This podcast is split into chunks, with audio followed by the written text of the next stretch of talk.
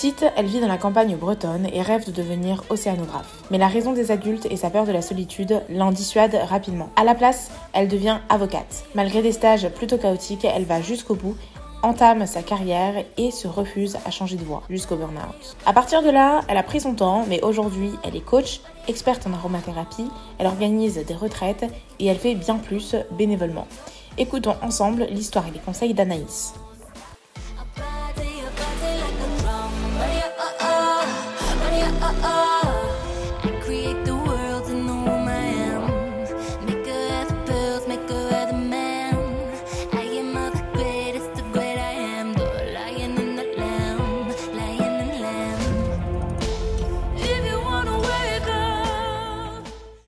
Bienvenue, tu écoutes le podcast du club privé Ensemble et je suis Cassie, sa fondatrice.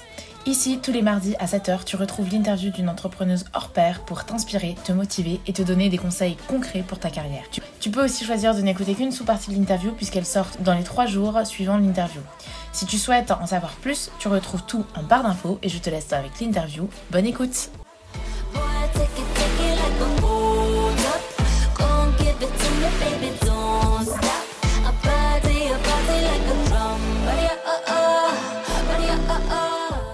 Et du coup, donc tu es en France. Qu'est-ce qui se passe pour toi? Qu'est-ce que tu te dis? Est-ce que, donc, euh, en fait, comment t'en viens à peut-être tes premières offres? Qu'est-ce qui se passe? C'est quoi le déroulé un petit peu de l'histoire par la suite Yes, bah déjà, avant de lancer mon voyage, j'avais déjà donné euh, des premiers ateliers, des premiers cours de yoga, que souvent je, je, partageais aussi avec les huiles essentielles parce que les huiles essentielles, ça m'avait énormément aidé dans ma guérison émotionnelle. Il y avait des mélanges de l'essentiel qu'on m'avait euh, euh, mis sur mon chemin qui m'avait euh, vraiment ouvert le cœur et guéri l'enfant en moi, etc. Donc j'utilisais déjà ça euh, dans mes cours, je faisais déjà des consultations, des ateliers, etc. Et puis il y avait le coaching qui s'était mis par-dessus ça, auquel je me suis formée pendant le voyage et, et, après être rentrée en France. Et du coup, comment j'ai construit mes premières offres? Ben euh, pendant le confinement, en fait, euh, j'avais euh, j'ai eu la chance d'être euh, dans, dans, ma maison d'enfant. J'étais toute seule, en pleine nature, du coup près de cette forêt. j'avais tout cet espace pour moi, et c'était presque comme une retraite silence parce que je crois que pendant deux mois et demi, j'ai dû voir peut-être quatre ou cinq personnes. donc j'ai pas vu beaucoup de monde, et c'était vraiment très bien. Et c'était comme rentrer à l'intérieur de moi pour savoir ce que j'avais envie de, de donner au monde. Et donc je savais que j'avais envie d'enseigner le Kundalini Yoga, et je savais que j'avais envie de transmettre un coaching sur justement choisir un peu euh, choisir la voie du cœur, tu vois, le, choix qui, va qui avait été très dur pour moi et très long, hein, de me dire que j'avais le droit de vivre mes rêves et, euh, j'avais le droit d'écouter cette voix du cœur, même si le cerveau disait ah non mais euh, et si tu plantes et si t'as pas assez d'argent et tout ça. donc j'avais vraiment envie de transmettre ça. Et puis ben, au fur et à mesure de ma formation coaching, les questionnements sont venus, de lectures que je faisais, aussi d'observer le marché, ce que les gens proposaient, tu vois. Et ben j'ai construit mes premières offres comme ça et, et aussi je dirais en il y avait des gens qui m'écrivaient, qui me posaient souvent des questions, des gens de mon entourage. Et puis, euh, à force de que les gens me posaient des questions sur des conseils qu'ils voulaient pour leur vie, pour leur hygiène de vie, euh, je, je, leur ai juste dit, ben, tu veux pas qu'on fasse un coaching? Je propose des séances de coaching maintenant, donc si tu veux, euh, on en fait. tu me donnes ce que tu veux. Et,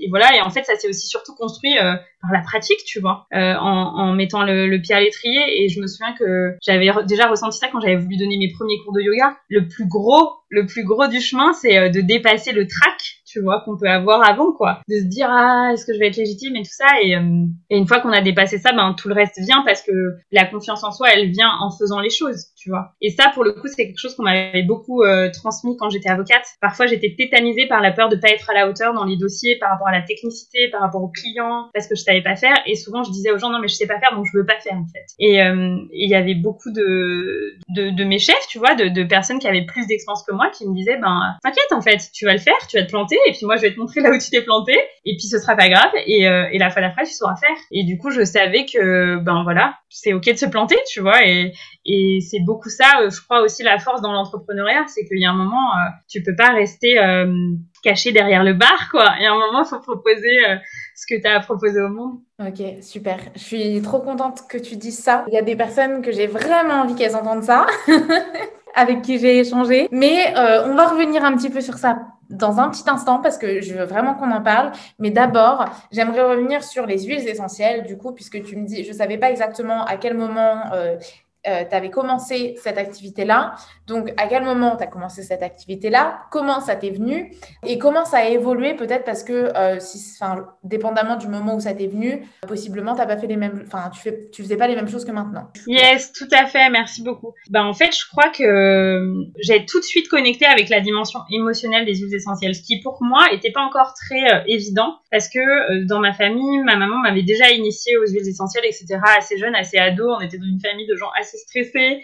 Donc, euh, on utilisait souvent soit des fleurs de bac, soit un peu de lavande et tout ça. Euh, mais euh, je me souviens que comme j'étais quand même une boule de nerfs, une fois sur deux, je me disais, ouais, bon, elle me donne encore ce truc, ça va faire placebo, ça va pas marcher. Et en effet, une fois sur deux, ça marchait pas. Et puis, quand j'ai rencontré la marque d'huile essentielle que j'utilise maintenant, qui s'appelle doTERRA, qui est une marque américaine qui a été vraiment créée sur un principe de pureté et d'efficacité thérapeutique des huiles essentielles. Je les ai rencontrées via une enseignante de yoga à Lyon. Et tout de suite, elle nous a partagé les synergies émotionnelles. Et comme j'étais à un moment de ma vie, voilà, on venait, juste de m'annoncer que j'avais ce papillomavirus très agressif, j'avais pris la décision de m'auto-guérir. Du coup, j'avais plusieurs personnes qui m'accompagnaient, mais j'avais vraiment un, processus psychothérapeutique très profond sur ma relation justement à mes proches, etc.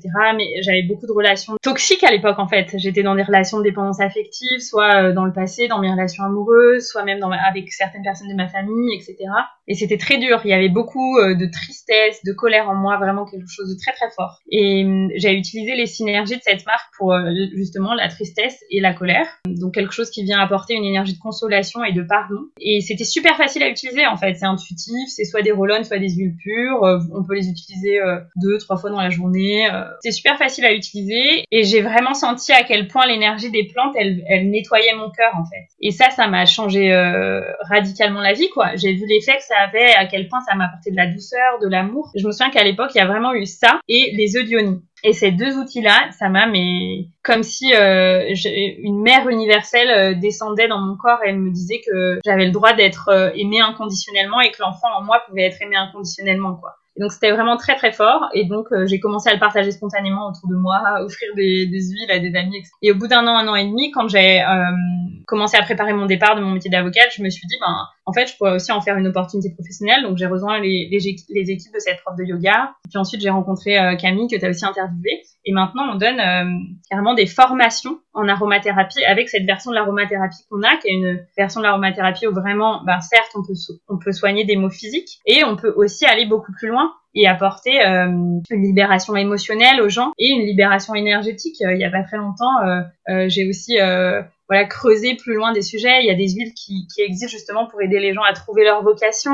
Il y a des huiles euh, qui existent pour euh, se libérer des addictions. Il y a, enfin voilà, la médecine des plantes est tellement incroyable et tellement riche euh, que moi j'en apprends tous les jours et tous les jours je me dis waouh, c'est incroyable à quel point le monde des plantes, tu vois, est d'une richesse et peut matcher avec exactement ce dont on a besoin, tu vois. Et donc, pendant tout ton voyage en Inde, tu, tu faisais ça. Tu faisais des formations en aromathérapie et tu vendais les huiles aussi via le marketing Pendant mon voyage en Inde, je faisais pas grand chose parce que euh, j'enseignais vite fait le yoga quand les gens me demandaient. Euh, mais souvent c'était sur donation ou c'était gratuit. Euh. Mais pendant mon voyage en Inde, j'avais mis beaucoup mes activités en off pour être comme dans une espèce de, de chrysalide, tu vois. J'étais vraiment en mode...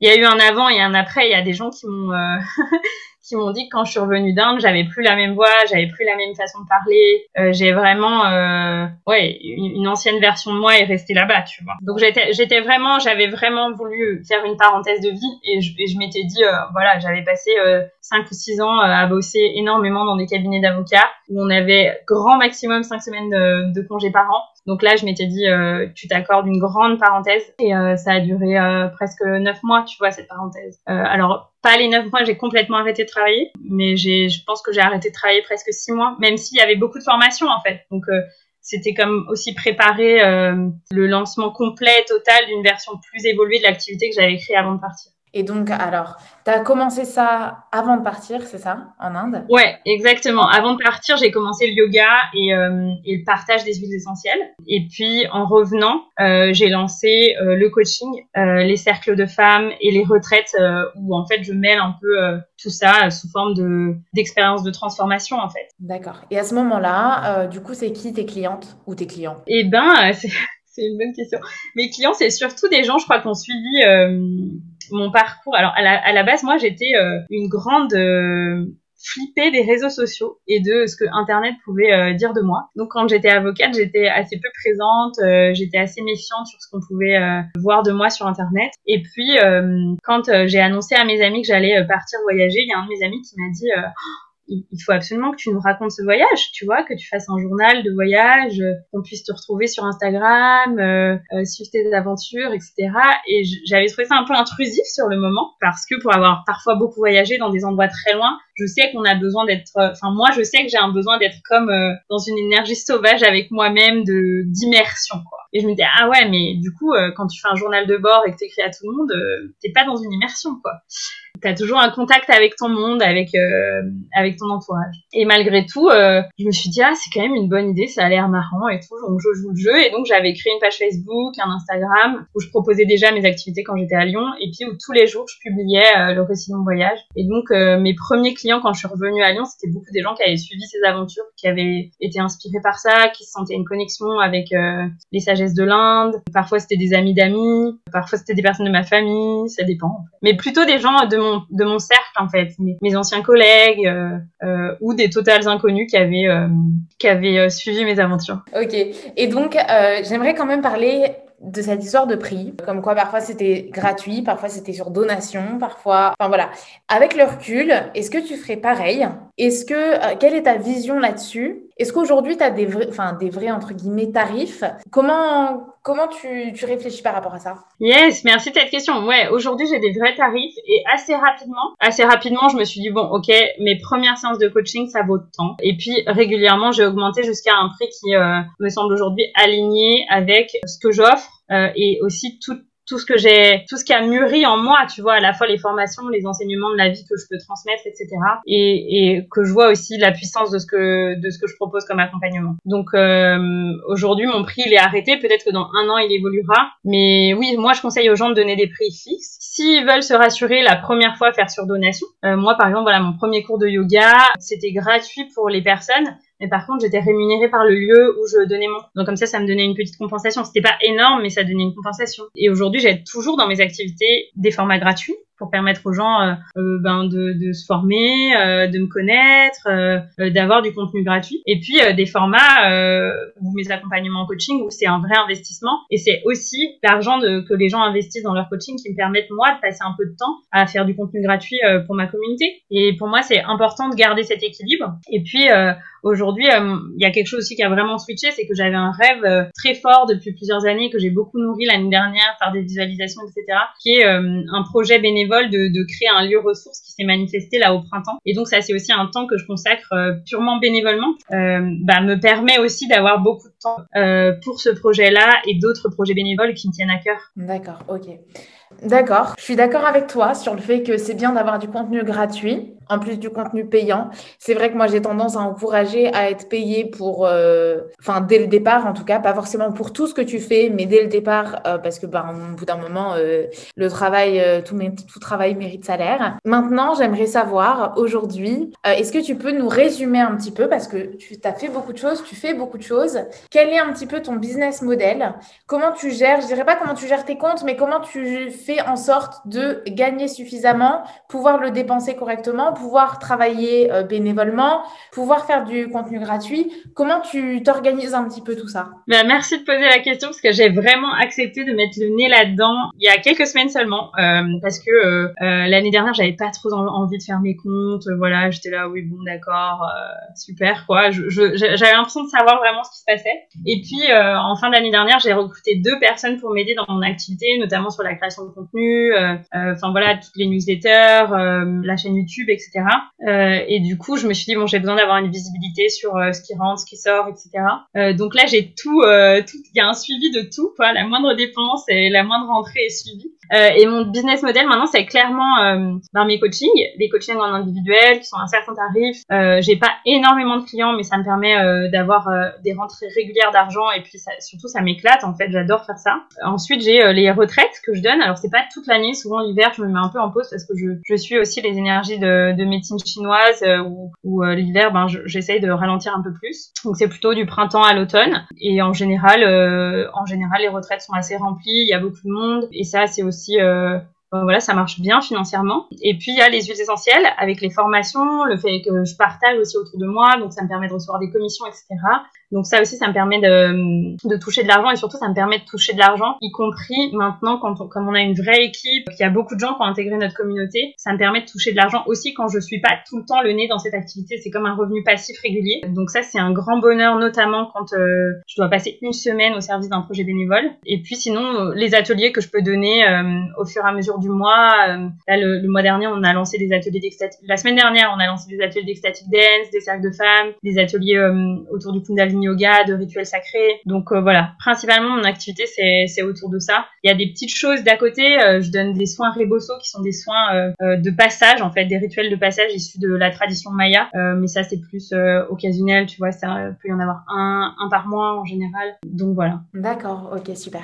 Et au départ, tes clients c'était des personnes que tu connaissais la plupart du temps. Maintenant, comment est-ce que est-ce que tu as développé ta clientèle? Est-ce que tu as fait un, as trouvé un moyen de te faire connaître ou pas Yes, et eh ben il y a, y a différents profils. Soit voilà, il y a des gens qui me connaissent par les réseaux sociaux, et ça c'est toujours super étonnant. Euh, la semaine dernière justement à cet atelier, euh, on était euh, près de 30 personnes et il y avait beaucoup de gens qui me disaient bah oui oui moi je te connais et moi je les connaissais pas, je l'ai jamais vu donc c'est toujours très bizarre. Ils me disaient bah si si je te suis sur Instagram. Euh, donc beaucoup quand même euh, la communauté sur Instagram. Il y a aussi euh, les personnes qui ont été mes premiers clients et qui m'ont recommandé auprès d'autres personnes.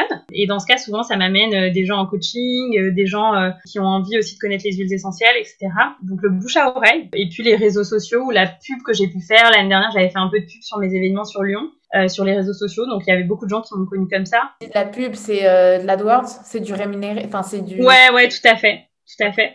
Donc euh, voilà, en gros, euh, c'est soit euh, les réseaux sociaux, un petit peu de pub, mais aujourd'hui j'en fais plus, bouche à oreille, euh, euh, voilà, des, gens en fait qui me découvrent par les réseaux sociaux, sur les événements, etc. Et puis là maintenant je développe un peu plus, j'ai envie des journalistes à mes, à des événements, etc. pour aussi que ça prenne encore plus d'ampleur, tu vois. D'accord, ok, génial. Ah, c'est une bonne idée ça. J'aimerais bien savoir, peut-être avec un petit peu de recul plus tard, comment ça se passe et qu'est-ce que ça rend. Maintenant j'aimerais connaître un petit peu ton organisation parce que tu fais beaucoup de choses. Je pense que c'est plus une organisation à l'année, là, mais peut-être même à la semaine, euh, comment tu gères. Voilà, j'ai envie de savoir comment tu t'organises euh, au quotidien, dans ta vie, euh, trouver ton... Merci de cette question, et c'est une grande question, parce que j'ai une amie avec qui je co-crée des événements qui me dit, bah oui, t'as as un ascendant vierge, donc les ascendants vierges, c'est des gens très organisés, qui prévoient tout, etc.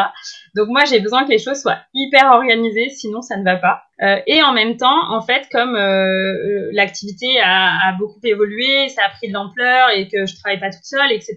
Enfin, je dirais même pas. Ce qui m'est venu, c'est je me force, mais c'est pas ça parce que c'est un plaisir. Mais en tout cas, tous les mois ou presque toutes les trois semaines, je fais un bilan de comment se passent les choses, qui est ok et pas ok pour moi, et comment je peux améliorer. Donc en fait, ma façon de m'organiser, elle a beaucoup évolué. En tout cas, je me suis rendu compte que j'avais pas une énergie illimitée. Moi, je suis, je sais pas si tu connais le human design, mais en human design, moi, je suis manifestor. Donc en fait, j'ai beaucoup besoin de moments avec moi-même, de moments off, etc. Et quand j'ai lancé mon activité, ben, j'avais un peu oublié ces moments-là, quoi. Même si je m'éclatais dans ce que je faisais, je sentais que j'avais aussi besoin de moments off. Donc, en fait, je fais en sorte que, en dehors des moments où euh, je suis au service de projets bénévoles ou où je suis en retraite, je fais en sorte que le week-end il se passe pas grand-chose et que le lundi je sois off, même si je dois faire quelques mails, euh, quelques messages, etc. Et du coup, le reste de la semaine, alors moi, je suis pas du tout quelqu'un du matin, mais alors pas du tout. et ça n'a jamais été le cas.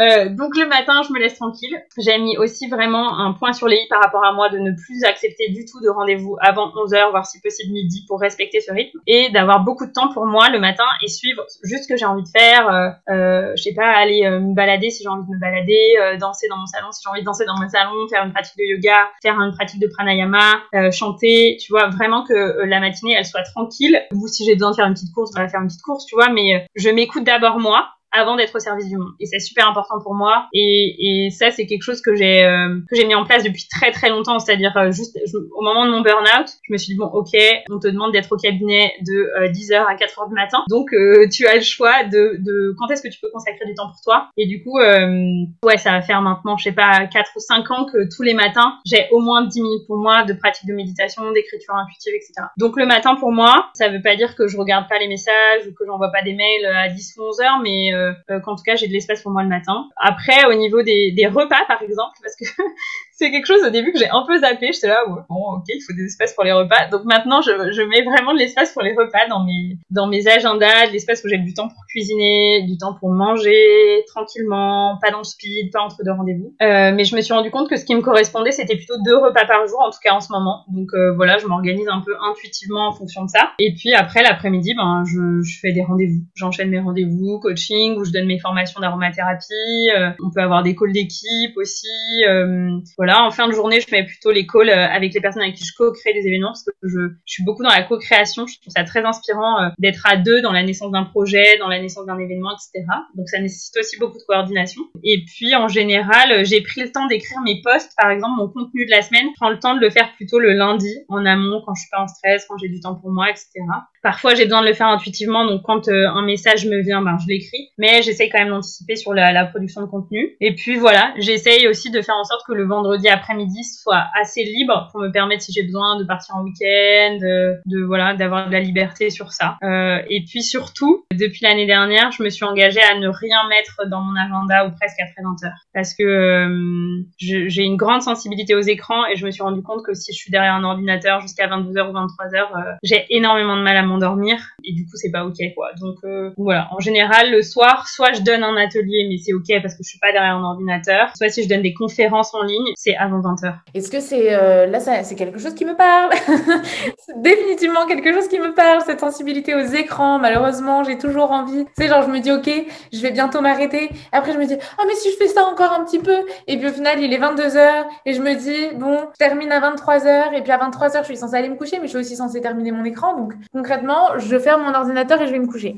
Est-ce que toi, tu as, eu besoin d'une discipline? Est-ce que c'est le fait de t'écouter que, enfin, je sais pas, en fait, comment tu as fait pour réussir à te libérer de l'écran après 20 heures? Tu vois ce que je veux dire? Alors, c'est pas encore complètement gagné, mais par exemple, ça implique aussi euh, que peut-être je commence un peu plus tôt le matin, tu vois. Euh, que le matin, j'ai plus de, temps horaire pour répondre à mes mails, à mes messages, parce que ça me prend beaucoup de temps, en fait. Donc, euh, je me suis rendu compte de ça. Je me suis dit, bon, ok, Anaïs, t'as besoin de ton temps le matin, mais c'est bien si tu commences avant 13 heures parce que sinon c'est normal que tu finisses à 21h, tu vois. Si j'ai que des rendez-vous entre 13h et 20h par exemple, c'est normal qu'à un moment j'ai besoin d'une heure derrière l'ordinateur. Donc je me suis dit peut-être déjà commencer un petit peu plus tôt, avoir une vraie plage de répondre aux messages, avoir aussi une plage euh, d'imprévus dans la semaine. Donc euh, moi par exemple, je j'essaye le vendredi que avant 13h, il y a rien dans mon agenda comme ça si je sais qu'il y a un imprévu dans la semaine, je peux le gérer à ce moment-là, un imprévu administratif, un rendez-vous pas prévu, je peux le mettre dans cet endroit endroit-là. Et pour les écrans, c'est encore un tâtonnage parce que euh, je pense qu'il y a clairement une forme d'addiction, tu vois, ou de, euh, de croyance que euh, j'ai besoin de, de, de, faire des choses avant de m'endormir. En fait, j'ai beaucoup besoin, et même quand j'étais avocate, j'avais ça, j'ai beaucoup besoin de pas avoir de charge mentale pour m'endormir. Donc j'ai besoin que tout soit écrit, sinon je vais pas m'endormir, ça va tourner dans ma tête. Donc j'ai besoin au moins que ma to du lendemain soit claire, etc.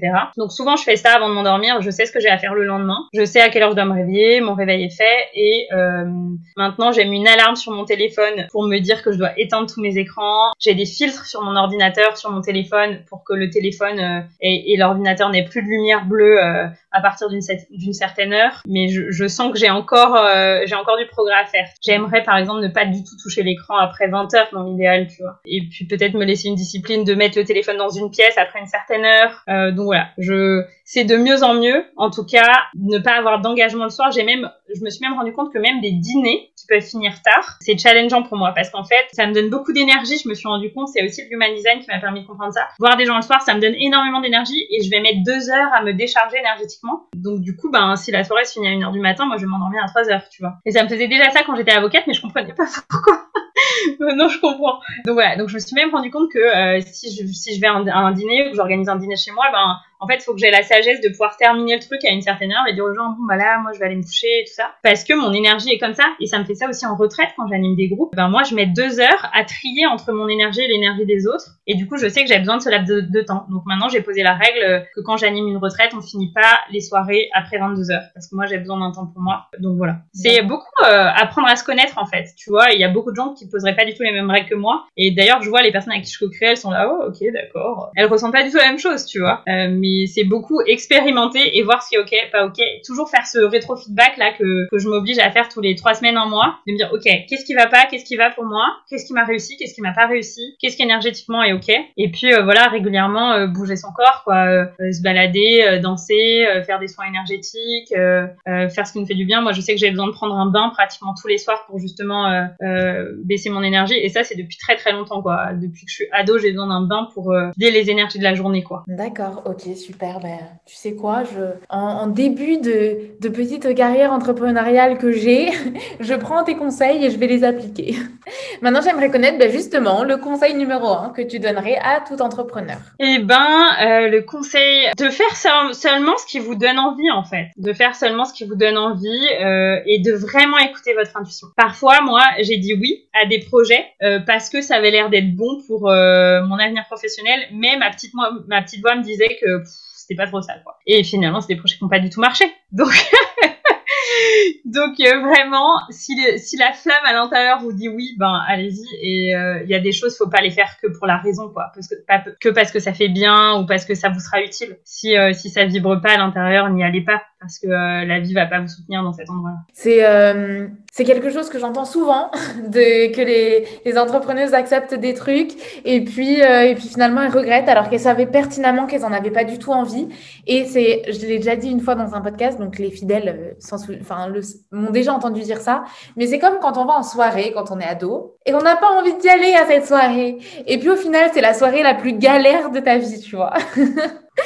je exactement. Ouais, exactement. Je me suis vraiment remis dans cette euh, dynamique-là il y a pas très longtemps où j'ai entendu quelqu'un dire quand on est entrepreneur, il faut vraiment savoir dire non. Et moi, beaucoup, on m'avait transmis l'inverse. Euh, quand j'étais avocate, il y avait quelqu'un qui était euh, aussi pareil, un, un associé qui m'avait dit euh, faut répondre oui à toutes les opportunités de la vie, c'est super important. Et il y a aussi ce message-là dans le développement personnel de dire ben dis oui à ce que la vie te propose et tout ça, c'est une invitation, tu peux. Et en fait, quand on est entrepreneur et qu'on a une activité qui se développe vite, ben vous avez des propositions tout le temps, tout le temps, tout le temps, tout le temps. tout le temps, il y a des gens qui m'écrivent pour me dire ah j'ai envie de co-créer ça avec toi. Et puis est-ce que tu veux faire ça avec moi? Tu veux pas venir prendre un café? Est-ce que tu es dispo pour faire ça avec moi? Et en fait, ben moi personnellement, euh, j'ai compris qu'aussi en étant manifesteur, j'ai besoin de terriblement de temps toute seule pour moi. Et du coup, ben maintenant j'assume de dire non en fait. Et je dis aux gens ben non, je suis désolée, ce week-end je vais pas du tout être dispo, je vais être plus avec moi-même ce week-end. Et du coup, si tu veux me voir, ben ce sera plus tard. En fait, Donc vraiment maintenant, je m'oblige à apprendre à dire non. Et quand je le sens pas, je dis non. Ouais, en fait, il y a une différence. C'est quelque chose, qu'il faut comprendre et qu'il faut bien différencier la différence entre être ouvert aux opportunités, donc les voir, et après, on n'est pas obligé de toutes les accepter parce que toutes les opportunités sont pas bonnes pour nous. Et ça, c'est notre petite voix qui nous le dit. exactement, c'est exactement ça, ouais. Tout à fait. Laisser le champ des possibles, des opportunités ouvertes et savoir faire le tri après. Maintenant, j'aimerais savoir peut-être une ressource que tu nous recommanderais. Je sais pas si tu écoutes euh, des podcasts, si tu as des lectures, même un film, n'importe quoi. Ça peut être entrepreneuriat, ça peut être euh, manga, ça peut être n'importe quoi. Voilà, quelque chose que tu as envie de recommander. Eh ben, écoute, je vais prendre le plus frais. Je me souviens de l'affiche de film quand j'étais au collège, quand il est sorti, ou peut-être il est sorti un peu avant que je sois au collège. Mais c'est le film La Belle Verte. Donc c'est un film français qui est sorti en 96 de Colin Serrault, donc qui est hyper vieux. Hein. Même la façon dont c'est filmé, c'est vieux. Et je l'ai regardé pour la première fois ce week-end. Ça faisait des années qu'on m'en parlait. Et puis même, voilà, je me souviens qu'au collège, il y avait l'affiche euh, dans la dans la classe, tu vois. Donc euh, ce film, on m'en a beaucoup parlé. J'ai compris qu'il se cachait beaucoup de choses derrière ce film. Et je l'ai regardé que ce week-end et j'ai trouvé ça trop marrant. C'est beaucoup sur euh, ce qu'on vit en ce moment, quoi. Genre à quel point ce monde il va nulle part et euh, et à quel point ben il y a un autre monde qui est possible. Et voilà, il est très court, il est super marrant. Euh, voilà, je, le partagerai sûrement dans une de mes newsletters de l'été parce que je partage des ressources gratuites dans mes newsletters. Et je me suis dit que ça pouvait être un, un, un film chouette à regarder cet été. c'est marrant, c'est léger, ça donne aussi justement un peu de légèreté dans ce changement un peu bizarre qu'on a tous l'air de, de, vivre. Et, et ça montre qu'un monde beaucoup plus simple et beaucoup plus joyeux est possible. C'est vraiment deux mondes qui se rencontrent en fait. C'est comme le monde du futur qui vient visiter le monde, un peu comme dans les visiteurs, quoi, mes versions futures. Et euh, du coup, c'est trop marrant, quoi. Les gens, ils sont là, ah, mais vous avez toujours des voitures et vous utilisez toujours la monnaie. Ah bon, mais vous utilisez de la monnaie? C'est trop marrant. J'ai beaucoup ri, euh, j'ai beaucoup ri en regardant ce film qui est voilà, qui, date hein, maintenant, mais euh, qui est en fait super d'actualité. D'accord, ok, génial. Ça donne envie en tout cas présentation, j'adore. Maintenant, écoute, je vais te laisser le mot de la fin. Je te remercie. Et puis, ce sera la fin de cette interview. Super, bah merci beaucoup pour ce moment ensemble, ça m'a fait trop plaisir. Euh, j'ai adoré toutes tes questions. Et puis le mot de la fin sera vraiment le message que moi je transmets, c'est ben, d'écouter la voix de votre cœur, la flamme à l'intérieur de vous, même si ça a l'air complètement what the fuck, écoutez-la parce que euh, elle est là la sagesse de la vie en fait. Elle n'est pas forcément dans des bouquins ou dans d'autres euh, personnes ou etc. Elle est vraiment euh, quand on est à l'écoute de, de cette voix à l'intérieur.